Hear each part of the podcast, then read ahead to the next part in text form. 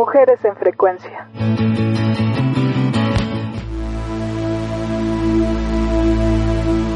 La carrera espacial por mostrar dominio al interior y exterior del planeta Tierra tuvo consecuencias muy trágicas.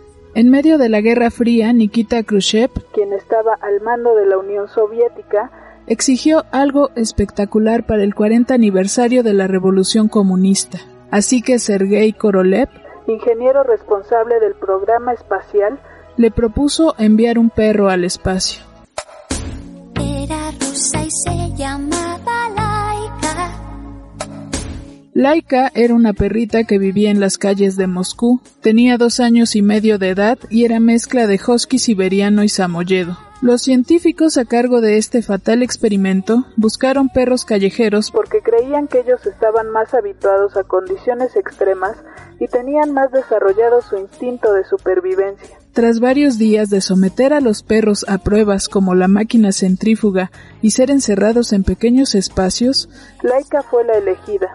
El 3 de noviembre de 1957 fue lanzado el Sputnik 2 con Laika a bordo. Las personas a cargo del experimento sabían desde el principio que Laika no regresaría con vida a la Tierra, ya que no se tenía la tecnología para garantizar el regreso seguro del satélite.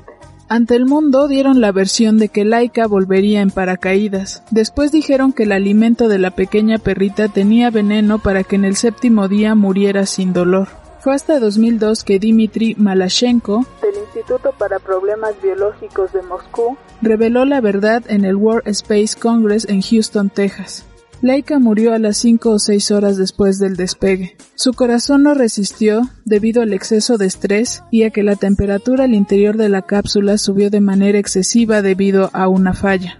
El satélite con el cuerpo sin vida de Laika se mantuvo en órbita hasta que ardió al entrar en la atmósfera el 14 de abril de 1958. Entre 1948 y 1961, la Unión Soviética lanzó al espacio a 48 perros, de los cuales 20 murieron. En el mismo lapso de tiempo, Estados Unidos envió 15 monos al espacio, 8 murieron. Fue hasta 1961 con el lanzamiento al espacio tripulado por Yuri Gagarin que el envío de animales se detuvo. ¿El ser humano alguna vez detendrá el desarrollo tecnológico para evitar pasar por encima de los derechos de los demás seres vivos?